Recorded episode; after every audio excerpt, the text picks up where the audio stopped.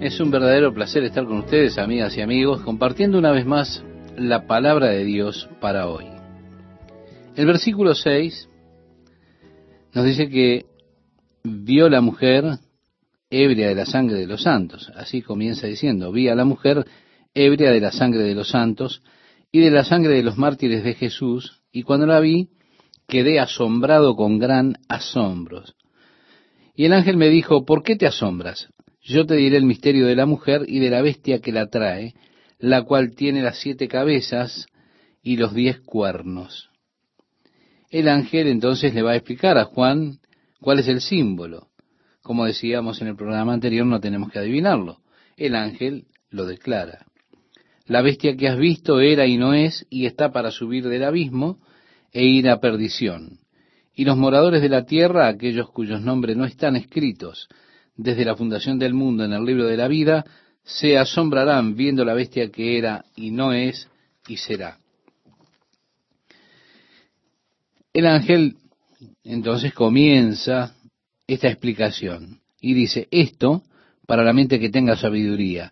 Las siete cabezas son siete montes sobre los cuales se sienta la mujer. Vale decir, habla de Roma que está eh, sobre esas siete colinas, la ciudad de las siete colinas como se la conoce. Y son siete reyes, cinco de ellos han caído, uno es, y el otro aún no ha venido, y cuando venga es necesario que dure breve tiempo.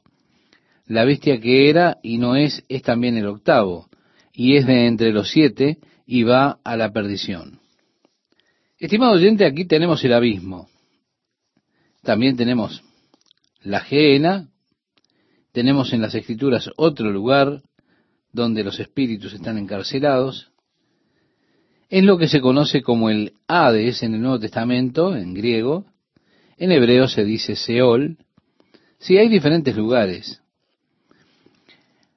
El Hades está ubicado como en el centro de la tierra, Jesús dijo cuando se le preguntó acerca de una señal de su mesianismo, él dijo, señal no les será dada, sino la señal del profeta Jonás, porque así como estuvo Jonás en el vientre del gran pez tres días y tres noches, así estará el Hijo del Hombre en el corazón de la tierra tres días y tres noches. Eso está relatado en el Evangelio de Mateo capítulo 12 versículos 39 y 40. El apóstol Pablo le escribía a los Efesios en el capítulo 4 esos dos versículos conocidos, 8 y 9, donde dice, por lo cual, dice, subiendo a lo alto, llevó cautiva la cautividad y dio dones a los hombres. ¿Y eso de que subió? ¿Qué es? Sino que también había descendido primero a las partes más bajas de la tierra. Por eso el Hades es ubicado eh, como un lugar en el corazón de la tierra. El abismo es un pozo sin fondo, un precipicio sin final. Ahora, me parece algo interesante enviar cohetes a la órbita, pequeños satélites, que están allí en órbita alrededor de la Tierra. ¿Cómo es que se mantienen en órbita? Por la distancia que les enviamos y la órbita que les ponemos, ellos están constantemente cayendo por la fuerza gravitacional que está atrayéndolos, jalándolos constantemente. Así que ellos se mantienen en órbita por causa de esa fuerza gravitacional que está constantemente jalándolos hacia abajo. Ahora, si usted estuviese en el centro de la Tierra, la Tierra está girando sobre su eje, usted estaría en un lugar de caída continua un pozo sin fondo. Por lo tanto, el abismo, así es visto, es como el pozo sin fondo. Hay un tercer lugar aquí llamado la perdición, en el griego es Geena. Jesús habló de ese lugar, lo identificó como un lugar que está en las tinieblas de afuera, donde hay lloro, lamento y crujir de dientes. Resulta interesante cómo es que los científicos están mirando al límite del espacio.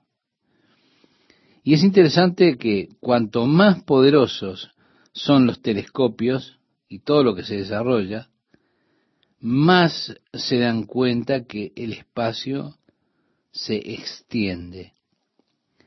Ahora, preguntamos, ¿hay un espacio allí donde termina el espacio? La galaxia más lejana, ¿hay alguna señal que diga allí, bueno, este es el fin? Allí no hay estaciones de servicio o servicios que digan, bueno, cargue aquí y siga adelante. Nuestras mentes son muy pobres. Cuando uno trata de pensar eso, todo lo que se aprende lo puede volver loco. Así que mi amigo, no trate de calcular cuán largo es el espacio. Déjelo así y siga sonriente. Nuestras mentes son tan pequeñitas que ni siquiera pueden comprender verdaderamente qué es lo infinito. El espacio puede que no sea infinito. Los científicos no creen que lo sea. Ellos creen que el borde del espacio está probablemente, o el límite del espacio está probablemente a unos 15 a 17 millones de años luz. Ahora, Jesús dijo que la gehenna estaba en las tinieblas de afuera, quizá mucho más lejos que nuestra galaxia, tan lejos donde sea que esté, ahí es afuera. Y ya no hay luz de las galaxias que puedan alcanzar ese lugar. Jesús dijo, y esta es la condenación, que la luz vino al mundo y los hombres amaron más las tinieblas que la luz, porque sus obras eran malas. En el capítulo 3 del Evangelio de Juan, verso 19, lo puede leer. Así que para una persona que no le gusta la luz, ¿qué es lo que hace Dios? Bien, los acomoda en su lugar. Los pone tan lejos de la luz que ni siquiera la luz de las galaxias puedan alcanzarlo. Ellos estarán en las tinieblas de afuera. Pero, créame, eso no será el deleite que están buscando. El Hades un día será totalmente vaciado. Al movernos en el libro de Apocalipsis llegaremos al capítulo 20, ya estamos llegando pocos programas, encontraremos en ese tiempo que la muerte y el Hades ha de entregar los muertos que están en él. Se pondrán de pie los muertos delante de Dios para ser juzgados y entonces serán consignados a la gehenna a las tinieblas de afuera. En el capítulo 19, cuando Jesús regrese a este mundo, como se relata allí, Satanás será llevado por el Señor y atado con una gran cadena, será echado Satanás en el abismo. Será echado en ese abismo por mil años, tiempo mientras el cual Jesús estará reinando sobre esta tierra. Durante ese tiempo Satanás estará encarcelado en el abismo. Cuando Jesús venga, la bestia y el falso profeta en ese momento serán echados a la gehenna. Mil años más tarde, cuando Satanás sea suelto del abismo y sea juzgado después de ese conflicto que va a levantar, entonces definitivamente Satanás será echado a la gehenna donde ya están la bestia y el falso profeta. Cuando los hombres estén delante del gran trono blanco de juicio, el juicio de Dios, para oír que sus nombres no están escritos en el libro de la vida, también serán lanzados a ese lugar, a la gehenna. Ese será el fin de la rebelión en contra de Dios, cuando serán echados fuera a aquel lugar donde no hay luz donde estarán en eterna oscuridad. Así que él describe aquí, la bestia que era y no es, es también el octavo, y es de entre los siete, y va a la perdición. Y agrega en el verso 11, y los diez cuernos que has visto son diez reyes, reyes que una vez estaban apartados, según Daniel, del imperio romano, naciones que estaban apartadas del imperio romano, o de los Estados Unidos de Europa, como comúnmente se le llama la comunidad europea. Dice el verso 12 que aún no han recibido reino, pero por una hora recibirán autoridad como reyes juntamente con la bestia. Así que serán los líderes de esas naciones que estarán federados, pero no reinando como reyes. Ahora, ellos recibirán los poderes como tales para reinar por una hora con la bestia. Y agrega el verso 13 y 14, estos tienen un mismo propósito y entregarán su poder y su autoridad a la bestia. Sí, el poder del oeste de Europa. Pelearán contra el Cordero. Sí, se han de juntar, como leímos en la planicie de Meguido, para el conflicto final, cuando ellos intenten frustrar la venida del reino de Dios que ha de ser establecido por Jesucristo sobre la tierra. Pelearán contra el Cordero y el Cordero los vencerá porque Él es Señor de señores y Rey de reyes, y los que están con Él son llamados y elegidos y fieles. En el capítulo 19 leeremos acerca del regreso de Jesús para establecer su reino sobre la tierra, y lo veremos viniendo en un caballo blanco, y aquellos que vendrán con él, vale decir su iglesia, como dice Pablo, cuando Cristo vuestra vida se manifieste, entonces vosotros también seréis manifestados con Él en gloria. Le escribí así a la iglesia en Colosas, esa carta a los Colosenses capítulo 3 verso 4. El profeta clamó, mirad que Él viene con diez mil de sus santos para ejecutar su juicio sobre la tierra.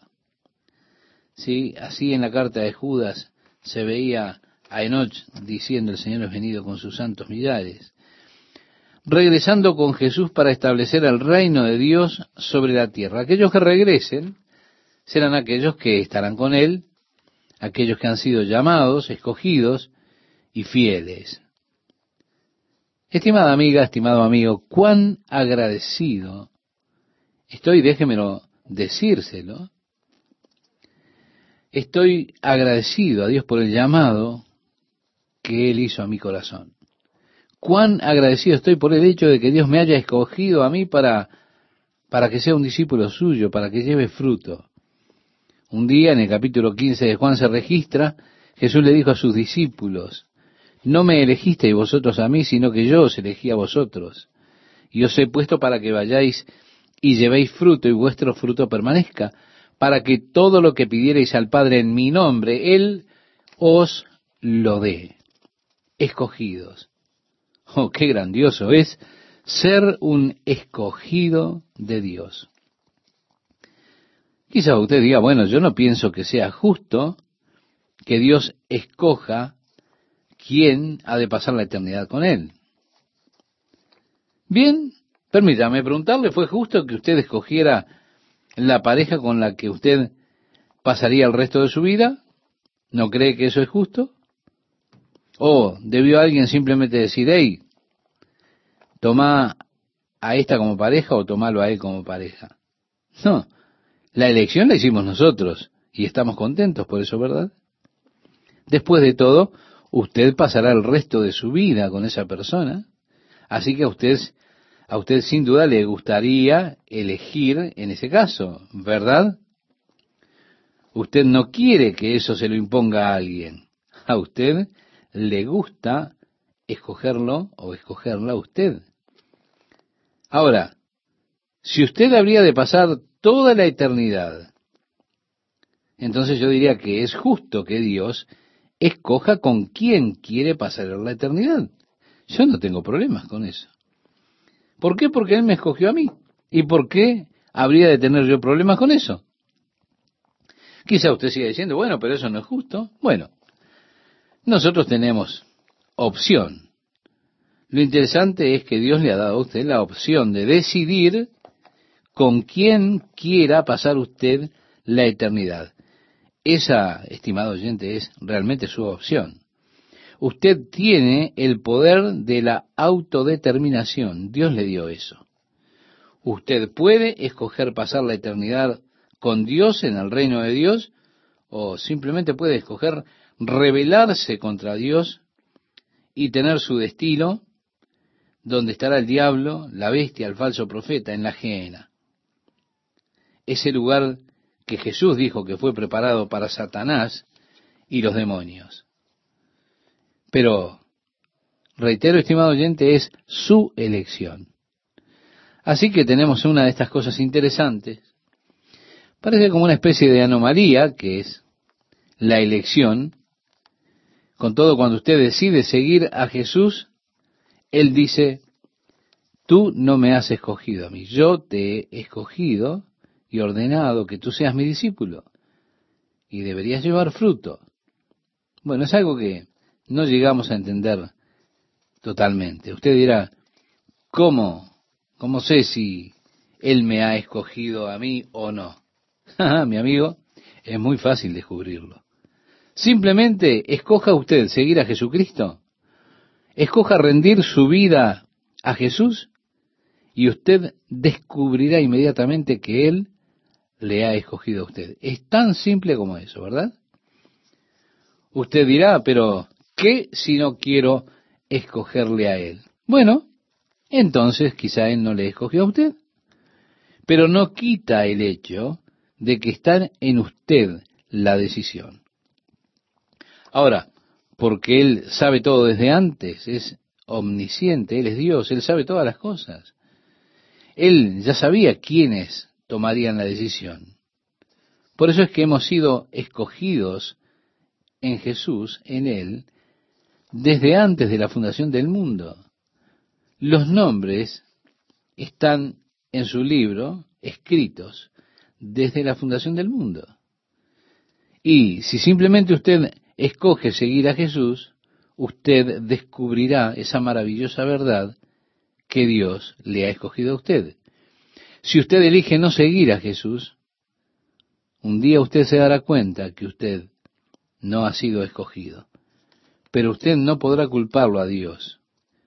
Él lo escogió desde la fundación del mundo para que andemos, para que caminemos delante de Él en amor, en santidad y amor.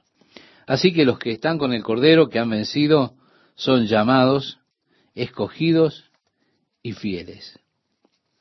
Me dijo también, las aguas que has visto, donde la ramera se sienta, son pueblos, muchedumbres, naciones y lenguas, y los diez cuernos que viste en la bestia, estos aborrecerán a la ramera. Recuerda ya en el versículo 1, los siete ángeles él dijo, ven acá y te mostraré la sentencia contra la gran ramera, la que está sentada sobre muchas aguas. Aunque ha de estar esa iglesia que será utilizada para que la bestia establezca su reinado y se establezca él, una vez que él esté establecido, se va a volver contra esa iglesia. Cuando él llegue al poder, hará un pacto con la nación de Israel, los judíos comenzarán a aclamarlo como Mesías. Pero cuando Él revele quién es en verdad, ellos lo rechazarán. Y entonces Él buscará destruir a los judíos y los judíos han de vivir el período de persecución más grande de su historia.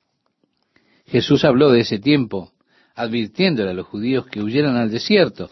Se nos dice que Dios ha preparado un lugar para ellos para que sean resguardados por tres años y medio, y esto hasta el final de esos tres años y medio de reinado del anticristo. Y así odiarán a la ramera, y la dejarán desolada y desnuda, dice nuestro pasaje, devorarán sus carnes, la quemarán con fuego. Y los diez cuernos que visten la bestia, estos aborrecerán a la ramera, y la dejarán desolada y desnuda, y devorarán sus carnes y la quemarán con fuego, porque Dios ha puesto en sus corazones ejecutar lo que Él quiso, ponerse de acuerdo y dar su reino a la bestia hasta que se cumplan las palabras de Dios.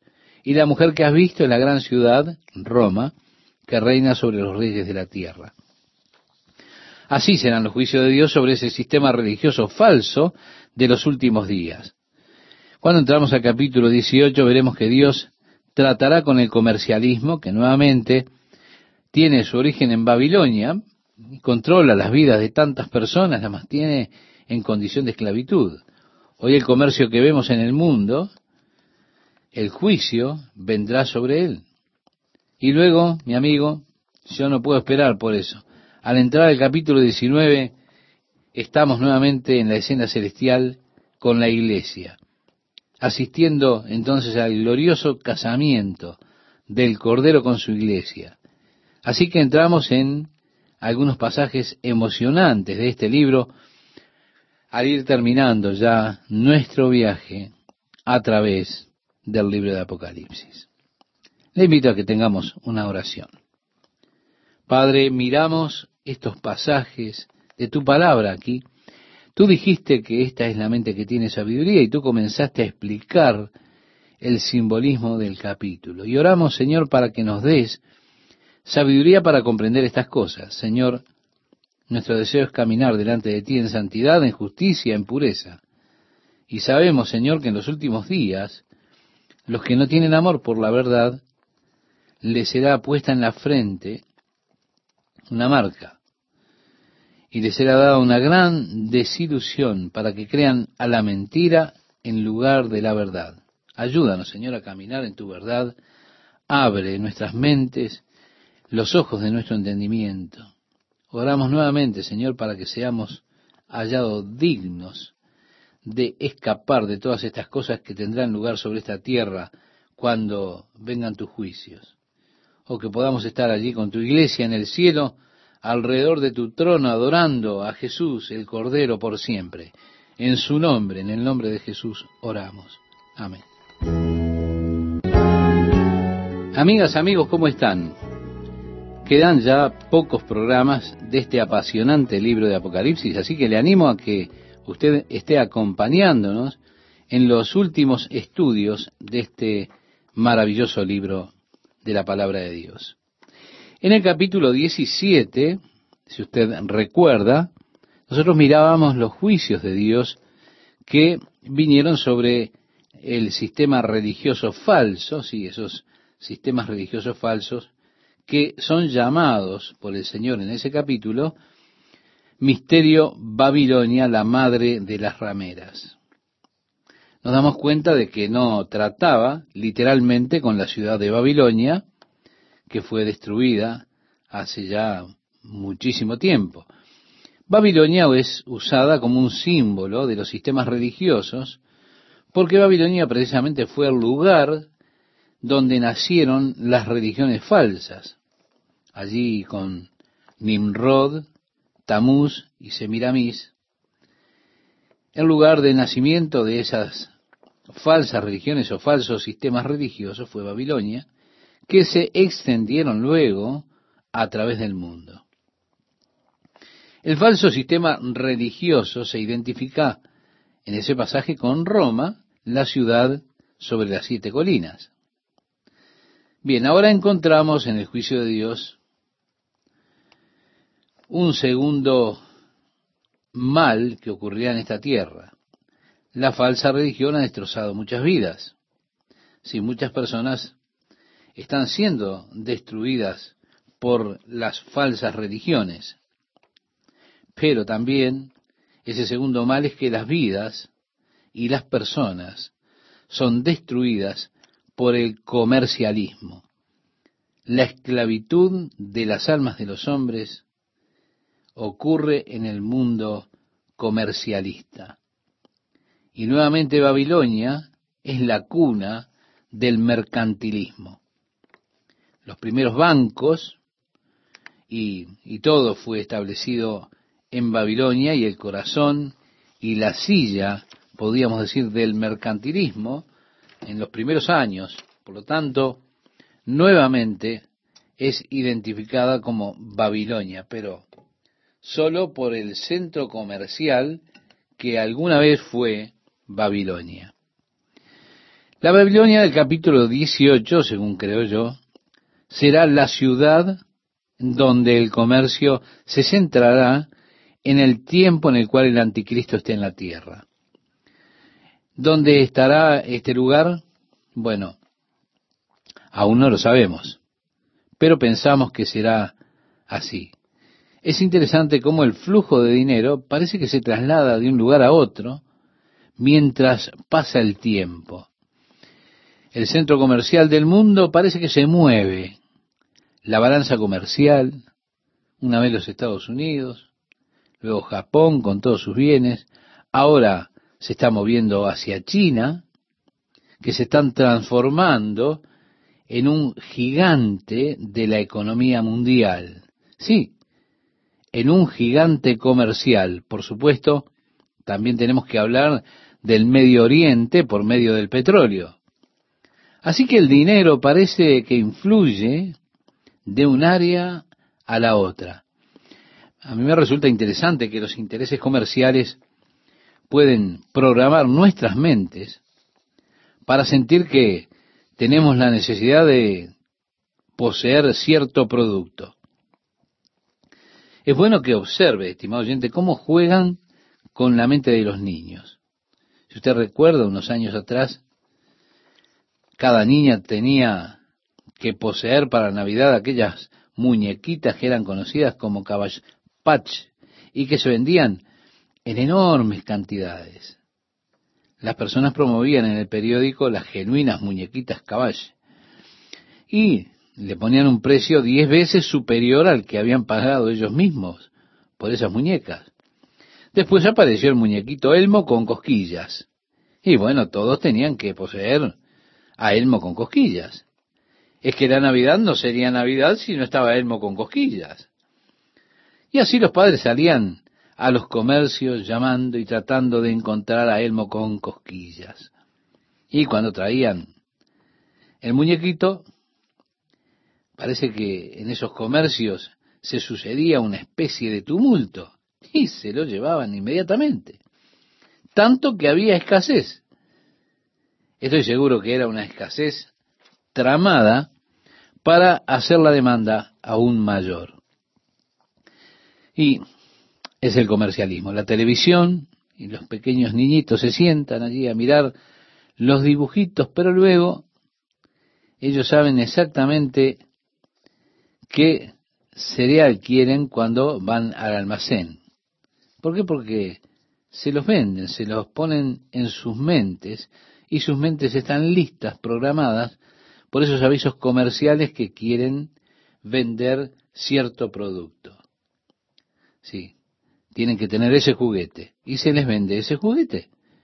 Y ese juguete habrá de hacerlos a ellos Superman o el super ratón o algo por el estilo. ¿Se da cuenta? Porque es interesante la forma en que nuestras mentes pueden ser controladas por los avisadores. Mire, es que básicamente hay un vacío profundo dentro del hombre. Hay una sed por Dios. En el Evangelio de Juan capítulo 7 versículo 37 Jesús clamaba en el día grande de la fiesta, si alguno tiene sed, venga a mí y beba. Y Jesús no estaba hablando de la sed física, no, ni siquiera de la sed emocional, sino que él estaba hablando acerca de la sed espiritual que tiene el hombre por Dios. Y de eso decía, si tienen sed, vengan a mí. Vale decir, ustedes necesitan a Dios. Su alma, su espíritu está sediento por Dios. Vengan y beban. Decía Jesús, porque el que bebe del agua que yo le daré, de su interior saldrá un torrente de agua de vida. Vale decir, la sed será totalmente satisfecha. El apóstol Pablo, cuando le escribe a los romanos, decía que Dios había hecho al hombre sujeto a esta vacuidad, y es por el diseño del que lo creó.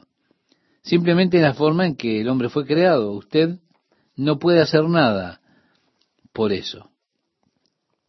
El problema es que usted no puede satisfacer la sed espiritual con algo físico o algo material, ni con una experiencia emocional.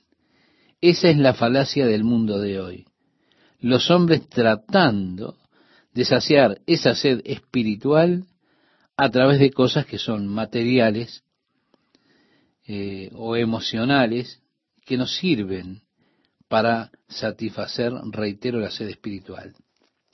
Bien, la avenida Madison reconoce esto. Así que allí estos personajes proponen sus programas publicitarios, luego comienzan a jugar con esa sed que está en el espíritu del hombre y le hacen pensar que esa sed puede ser satisfecha poseyendo determinado artículo, el producto que ellos tienen para venderle. Y usan esa sed básica que hay dentro del hombre para promover sus productos, haciendo las cosas de tal manera que le hacen sentir que eso es lo que usted verdaderamente necesita para encontrar la felicidad, el contentamiento, la satisfacción. Si usted recuerda, Jesús estaba hablándole a la mujer de Samaria allí en el pozo de Jacob y le pidió que le diera de beber. Ella le dijo, ¿por qué me pides de beber? Tú eres judío, yo soy samaritana. Nosotros no tenemos trato el uno con el otro. Jesús le dijo a aquella mujer, si supiese, si supieses quién es el que te está pidiendo de beber, si conocieses el don de Dios, tú le pedirías a él de beber. Ella dijo, no, yo no te pediría a ti de beber. Esta fuente es profunda, no tienes nada con que sacarla. Jesús dijo, pero si tú bebes de esta agua, volverás a tener sed. Pero el que bebiere del agua que yo le daré, para siempre no tendrá sed jamás. Ahora, es cierto acerca de cada posesión material. Sí, usted reconoce todo lo que usted ha comprado en ese momento con la esperanza y el pensamiento que ha de traerle completa satisfacción cuando uno piensa, ah, si tan solo yo consigo esto, bueno, yo no quiero más nada. Y usted sabe bien que después que lo tiene, al ratito de tenerlo, usted tiene sed nuevamente. Eso puede que lo satisfaga por un tiempo, pero luego usted toma conciencia de la profunda necesidad que tiene de Dios nuevamente, porque nada excepto Dios puede saciar totalmente, plenamente, la sed espiritual. Lo mismo es verdad con las experiencias emocionales. Qué mentira de Satanás cuando nos lleva de una experiencia emocional a otra y así caen en la trampa atrapados muchas personas. Piensan que si bueno, si me acuesto con esta nueva persona que conocí, ¿y cuántos hogares se destruyen? ¿Cuántas vidas arruinadas por la mentira de Satanás de que usted va a obtener satisfacción en alguna experiencia emocional de ese tipo? Por supuesto, los parques de diversiones, las nuevas atracciones, se vuelven más exóticas cada vez, pero eso tampoco satisface. Sí, por 90 segundos o por ahí usted es allí aventado, lo hacen dar vueltas, lo ponen patas arriba, y todo lo demás, y allí usted grita y siente, wow, esto es grandioso. Y después, después, acciona los frenos, esa cosa se detiene, usted tiene que salir, y ahora, ¿a dónde va?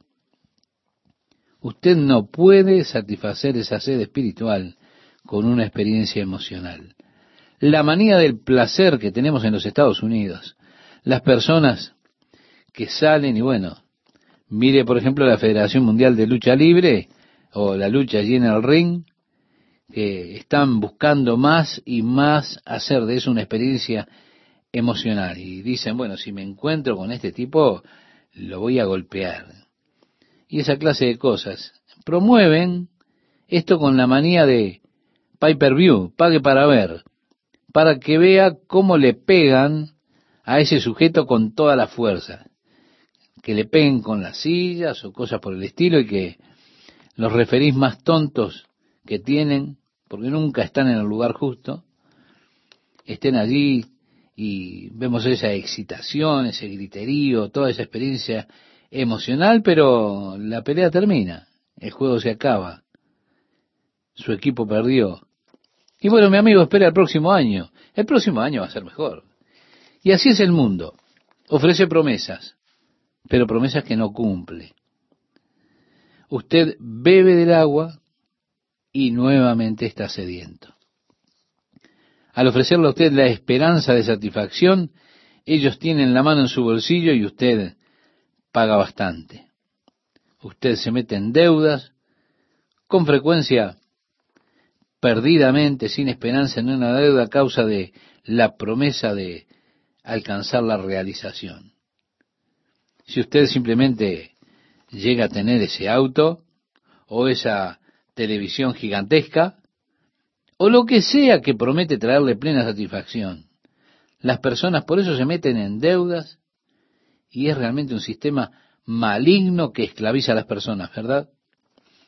Los bancos gratuitamente le ofrecen créditos a través de las tarjetas Visa, Master, Discovery o la que sea, constantemente enviándoles cartas que usted ha sido elegido, preaprobado para esta nueva tarjeta de crédito a un interés muy bajo para comenzar, pero después empieza a subir. Y las personas se endeudan. Las tarjetas están al rojo, al rojo vivo. Usted paga un interés enorme. Usted siempre está endeudado hasta la punta de los pelos. Y se vuelve un esclavo y Dios odia que las personas saquen ventaja de su pueblo.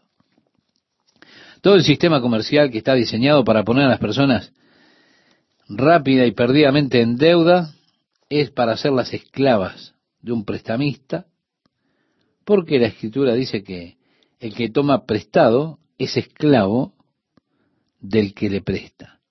Y Dios odia eso. Porque esas cosas no satisfacen. No pueden saciar la sed espiritual por Dios en su espíritu. Solamente pueden ser un paliativo temporal, pero la sed seguirá allí, todavía estará allí. Dios creó esta sed para que usted tuviese que venir a Él a encontrar plena satisfacción. Todo lo demás es sustituto que lo aleja de venir a Dios. Todo lo que hacen es prolongar su viaje al encuentro con Dios. Por tanto, Dios odia todo ese comercialismo craso que ha comenzado a sustituir en muchas vidas de las personas ese antiguo, genuino anhelo que lo busca en la emoción de la noche o la posesión de una cosa con la que pueda hallar contentamiento y satisfacción, dejando de lado el anhelo de Dios que sacia la verdadera sed. Todo eso, todos esos paliativos lo dejan nuevamente sediento. Por eso es que Dios trae todo ese comercialismo a juicio en el capítulo 18. Leemos en el versículo 1, Después de esto vi otro ángel. Vale decir, no es uno de los siete ángeles finales con las copas de la ira de Dios, que son vertidas en el capítulo 16. Es otro ángel descender del cielo con gran poder y la tierra fue alumbrada con su gloria. Es que los ángeles, mi amigo, son seres interesantes, asombrosos. La Biblia nos da un enfoque pequeño de esa esfera de seres espirituales que son llamados ángeles creados por Dios, creados en diferentes rangos, diferentes órdenes. Algunos de ellos son muy poderosos. Sabemos que Lucifer mismo una vez fue un ángel de Dios, un querubín ungido, una de las órdenes de ángeles más grandes. Tú, querubín grande, protector, perfecto eras en todos tus caminos desde el día que fuiste creado hasta que se halló en ti maldad, decía el profeta Ezequiel en el capítulo 28, versos 12 al 15. Así que esos seres creados son maravillosos. Sí, así son los ángeles. Y aquí está uno que desciende, evidentemente poderoso en extremo, teniendo gran poder y toda la tierra es iluminada por él. Recuerde usted, estimado oyente, cuando el derramamiento de las copas del capítulo 16, una tenía que ver con la oscuridad que cubría la tierra. Ahora la tierra es iluminada con la gloria de este ángel. Y dice, y clamó con voz potente, diciendo, ha caído, ha caído la gran Babilonia, y se ha hecho habitación de demonios y guarida de todo espíritu inmundo y albergue de toda ave inmunda y aborrecible. En las escrituras las aves inmundas y aborrecibles son los emisarios de Satanás. Hay una regla de interpretación escritural y siempre que los teólogos toman estas cosas les ponen nombres gigantescos. Pero esta regla es llamada consistencia expositiva. Significa que si a través de las escrituras muchas veces hay cosas que se refieren a otras, siempre que usted encuentre el uso en un modo análogo, siempre será lo mismo. En otras palabras, no podría ser de algo bueno una vez y algo malo otra vez. La lepra, por ejemplo, es utilizada en las escrituras como un tipo, una figura del pecado. Las aves en las escrituras son un tipo de algo que es malo, la obra de Satanás. Recuerde la parábola del sembrador de Mateo capítulo 13, y allí el sembrador fue a sembrar la semilla y alguna cayó en el camino junto al camino, vinieron las aves y la comieron. Otras entre espinas, otras en terreno pedregoso y otras en buena tierra. Cuando Jesús explica esta parábola, él dijo, los que cayeron al costado del camino, es la palabra de Dios que cayó, pero de inmediato vino Satanás y la sacó, impidiendo que penetre en el corazón. ¿Se da cuenta? Así que la obra de Satanás tiene que ver con esas aves. Y así, cuando usted encuentra que se usan aves como simbolismo, siempre tiene que ver con la obra de Satanás. Por lo tanto, aquí el maligno, las aves aborrecibles, impuras, están habitando ahora en ese sistema que ha sido destruido y ha caído. ¿Qué tal amigas, amigos? ¿Cómo están? ¿Bien? Bueno, me alegro y espero que Dios los esté bendiciendo muy ricamente. En el capítulo 14, en el versículo 8 de Apocalipsis, veíamos un ángel que salió declarando Babilonia ha caído, ha caído porque todas las naciones han bebido del vino de la pasión de su inmoralidad. Tenemos allí el anuncio de la caída de Babilonia que se retrotrae al capítulo 14. Lo que tenemos aquí en el capítulo 18 es una ampliación de lo que ya se anunció en aquel capítulo 14.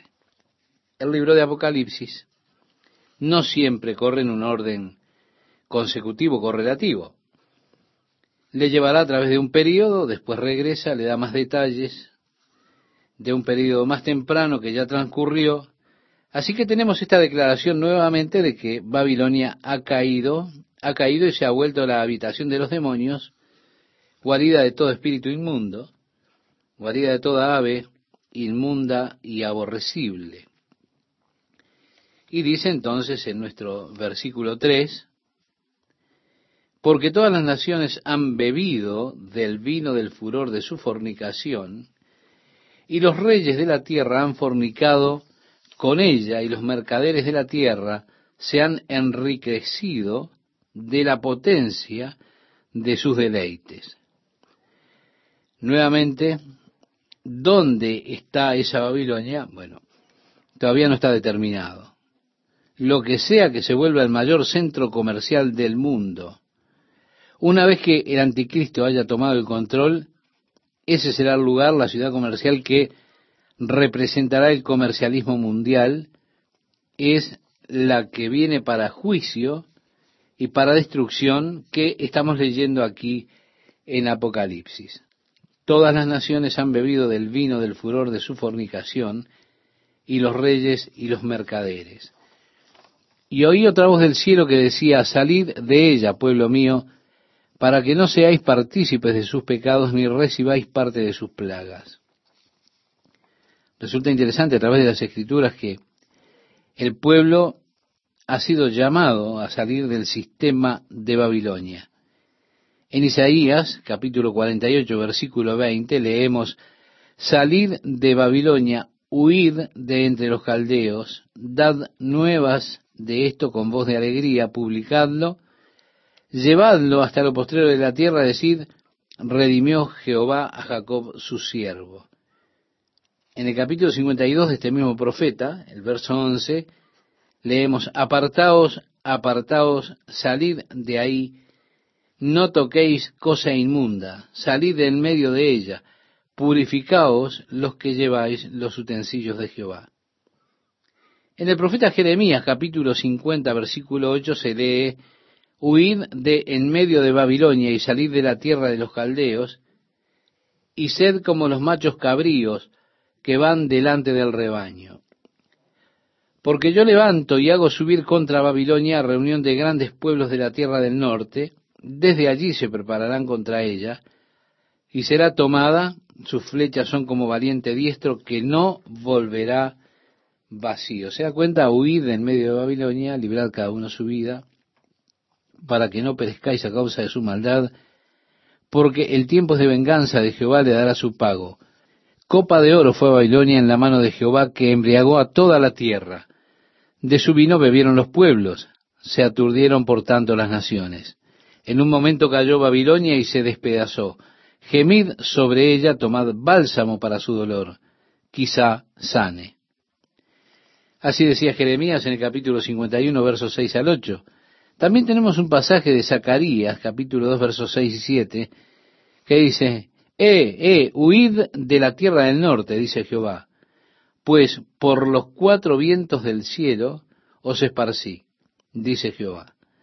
Oh Sión, la que moras con la hija de Babilonia, escápate. Si por los cuatro vientos de los cielos os esparcí. Cuando el apóstol Pablo le escribe la segunda carta a los Corintios, en el capítulo 6, versos 17 y 18, decía, por lo cual salid de en medio de ellos y apartaos, dice el Señor, y no toquéis lo inmundo, y yo os recibiré y seré para vosotros por Padre, y vosotros me seréis hijos e hijas, dice el Señor Todopoderoso. Está hablando del sistema mundanal. Dios llama a su pueblo para que salga de él. Como decía Juan en su primer carta, en el capítulo 2, verso 15, no améis al mundo ni las cosas que están en el mundo. Si alguno ama al mundo, el amor del Padre no está en él. Vemos que este sistema comercial llamado Babilonia será destruido debe ser destruido. Y leemos aquí del anuncio, una especie de oración, no se nos dice quién lo declara, pero dice simplemente, porque sus pecados han llegado hasta el cielo y Dios se ha acordado de sus maldades. Dadle a ella como ella os ha dado y pagadle doble según sus obras. En el cáliz en que ella preparó bebida, preparadle para ella doble. Cuando ella se ha glorificado y ha vivido en deleites, tanto dadle de tormento y llanto, porque dice en su corazón, yo estoy sentada como reina y no soy viuda y no veré llanto, por lo cual en un solo día vendrán sus plagas. Muerte, llanto y hambre será quemada con fuego, porque poderoso es Dios el Señor que la juzga. Ahora hay intereses comerciales. Hay hombres que son los que controlan los bancos del mundo. Hay agentes de bolsa muy poderosos. Todo el propósito que tienen es poner bajo su control y poder todas las cosas. Usan el comercialismo para hacer eso. Y aquí Dios llama a juicio bajo ellos. Pagadle tal como ella ha pagado, y devolvedle el doble según sus obras. En la copa que ella ha preparado, preparad el doble para ella. Esto es visto desde el lado divino, desde allí vemos la destrucción de Babilonia. Ella está recibiendo lo que merece. Ahora, desde el lado humano, leemos, y los reyes de la tierra, estos son los líderes que mencionamos, que han fornicado con ella y con ella han vivido en deleites, si estos hombres que ellos han usado, los peones que han puesto, llorarán y harán lamentación sobre ella cuando vean el humo de su incendio, parándose lejos por el temor de su tormento, diciendo, ay, ay de la gran ciudad de Babilonia, la ciudad fuerte, porque en una hora vino su juicio. Mire, cualquiera sea la ciudad, el centro de interés comercial del mundo, que sea rico, su destrucción vendrá en una hora. Dos veces se nos dice aquí que ellos se paran a distancia por el temor del tormento. Lo que a mi modo de ver está indicando que la ciudad probablemente será destruida quizá por una explosión atómica. El temor de la radiación causa que la gente no quiera acercarse a ella, sino que se pare lejos y se maraville que en una hora fue devastada. Como dije, dos veces nos encontramos que la miran de lejos por el temor de su tormento. Luego dice, y los mercaderes de la tierra lloran, vale decir los gobernantes que han sido puestos en el poder llorarán, y hacen lamentación sobre ella porque ninguno compra más sus mercaderías, mercadería de oro, de plata, de piedras preciosas, de perla, de lino fino, de púrpura, de seda, de escarlata, de toda madera olorosa, de todo objeto de marfil, de todo objeto de madera preciosa, de cobre, de hierro, de mármol, y canela, especias aromáticas, incienso, mirra, olíbano, Está hablando de las comidas de los gourmets. Vino, aceite, flor de harina, trigo, bestias, ovejas, caballos y carros, y esclavos, almas de hombres. Sí, aquellas personas comercializando con esas cosas. Los frutos codiciados por tu alma se apartaron de ti, y todas las cosas exquisitas y espléndidas te han faltado, y nunca más las hallarás. Para decir, esto es lo que ellos hacen. Crean en la mente de las personas el deseo por esas cosas. Las personas se vuelven totalmente controladas y gobernadas por esos placeres, por esos deseos, en lugar de ser controlada por sus mentes. Dios le dio al hombre el intelecto, la capacidad de razonar. Usted, estimado oyente, fue creado a imagen de Dios. Dios pretendía que usted razonara todas las cosas. Dice, venid ahora y razonemos, dice el Señor, en Isaías capítulo 1, verso 18. Así que también tenemos este pasaje de Romanos, escribiendo el apóstol Pablo a los Romanos capítulo 12, verso 1, donde expresaba el apóstol, así que hermanos, os ruego por las misericordias de Dios, que presentéis vuestros cuerpos en sacrificio vivo, santo, agradable a Dios, que es vuestro culto racional. ¿Se da cuenta?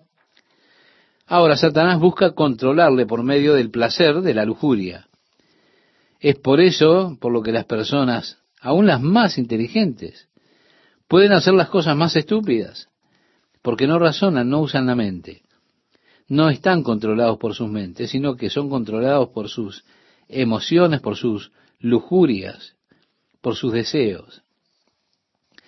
Y los avisadores crean dentro de las personas ese deseo por la joya de moda, por los vestidos de moda.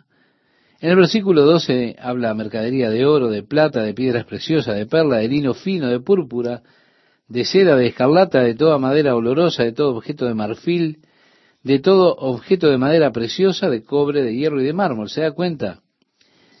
Y esto siempre me asombra cuando llegan con esas estadísticas, yo aunque nunca las recuerdo después pero se habla de cuánto dinero se gasta en los Estados Unidos en perfumes, en desodorantes y cosas por el estilo. Las comidas gourmet, los autos elegantes, caballos, carros. Bueno, los carros eran los, los coches deportivos de aquellos días. Los esclavos, las almas de los hombres, es decir, las personas como mercadería, las almas de los hombres.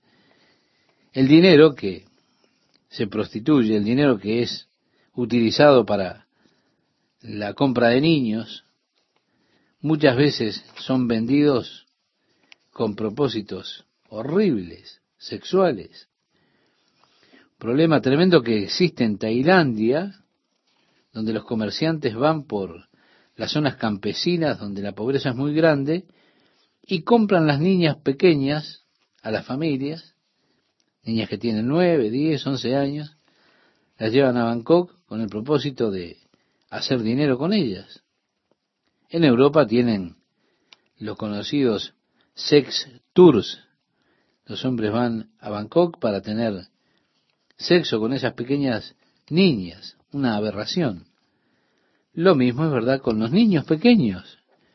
Este comercio de las almas de los hombres, todo ese sistema corrompido se está viniendo abajo y no demasiado pronto. Habla aquí, los frutos codiciados por tu alma se apartaron de ti y todas las cosas exquisitas y espléndidas te han faltado y nunca más las hallarás. Dios ha de borrar todo ese sistema. Cuando Jesús venga en su reino, nosotros leemos en Isaías capítulo 55, verso 1, a todos los sedientos, venid a las aguas, y los que no tienen dinero, venid, comprad y comed, venid, comprad sin dinero y sin precio. Va a decir, llévenlo, es suyo, eh, habrá terminado el comercio. La tierra es del Señor, la tierra y su plenitud. Allí será realmente para los hombres, pero sin dinero. Así lo dice.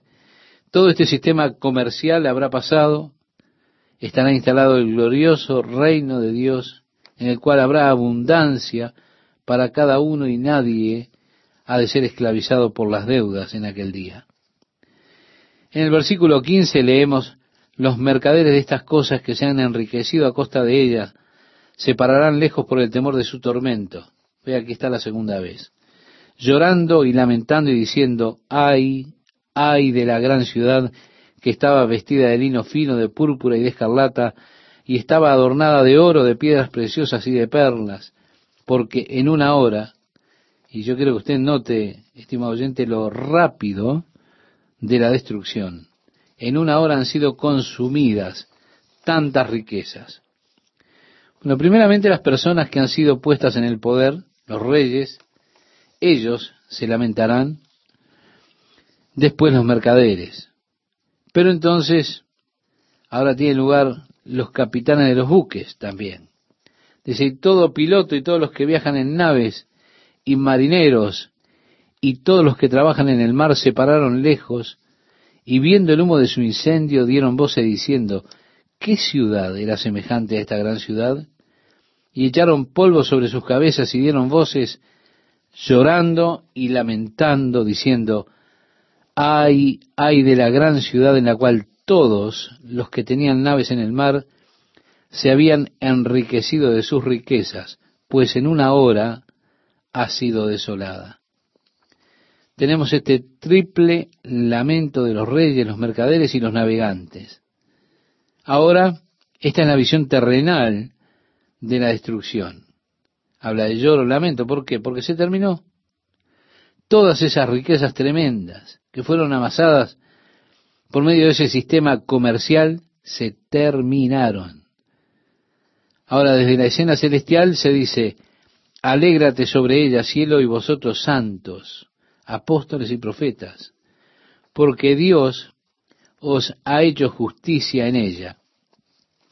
Y un ángel poderoso tomó una piedra como una gran piedra de molino y la arrojó en el mar diciendo, con el mismo ímpetu será derribada Babilonia la gran ciudad y nunca más será hallada. Y voz de arpistas, de músicos, de flautistas y de trompeteros no se oirá más en ti, y ninguna artífice de oficio alguno se hallará más en ti, ni ruido de molino se oirá más en ti. Luz de lámpara no alumbrará más en ti, ni voz de esposo y de esposa se oirá más en ti, porque tus mercaderes eran los grandes de la tierra, pues por tus hechicerías fueron engañadas todas las naciones y en ella se halló la sangre de los profetas y de los santos y de todos los que han sido muertos en la tierra. Estimado oyente, amiga, amigo, a mí me resulta sumamente interesante cómo los comerciales, los avisos publicitarios promocionan tanta maldad en el mundo de hoy. ¿Cómo es que las personas se están haciendo millonarias, están alcanzando una gran riqueza a través de la pornografía o del mercado pornográfico. ¿Cómo es que las personas se enriquecen a través de esos impulsos impíos de esas personas corrompidas? Y cómo muchos de ellos son arrastrados por los impíos usando esas ganancias para propósitos también impíos. Es una batalla en contra de Dios. Los intereses comerciales están en guerra y lo están contra Dios. La compañía Levi Strauss le cortó su apoyo a los Boy Scouts de Norteamérica porque estos no permitían líderes con distintas inclinaciones sexuales. El Banco de los Estados Unidos hizo lo mismo, pero tuvieron que retroceder a causa del gran tumulto que se armó. Es que muchas personas retiraron sus cuentas del Banco de los Estados Unidos de América y entonces tuvieron que ver la locura de eso. Wells Fargo sostuvo la posición y rechazó apoyar a los Boy Scouts por esta causa. Pero están usando el dinero para pelear en contra de los justos principios de Dios, los principios que Dios ha establecido y que debieran estar siendo representados por su iglesia y por Israel, por el pueblo de Dios. Pero no es así. Aunque tenemos buenas noticias, ¿eh? ya casi se termina todo.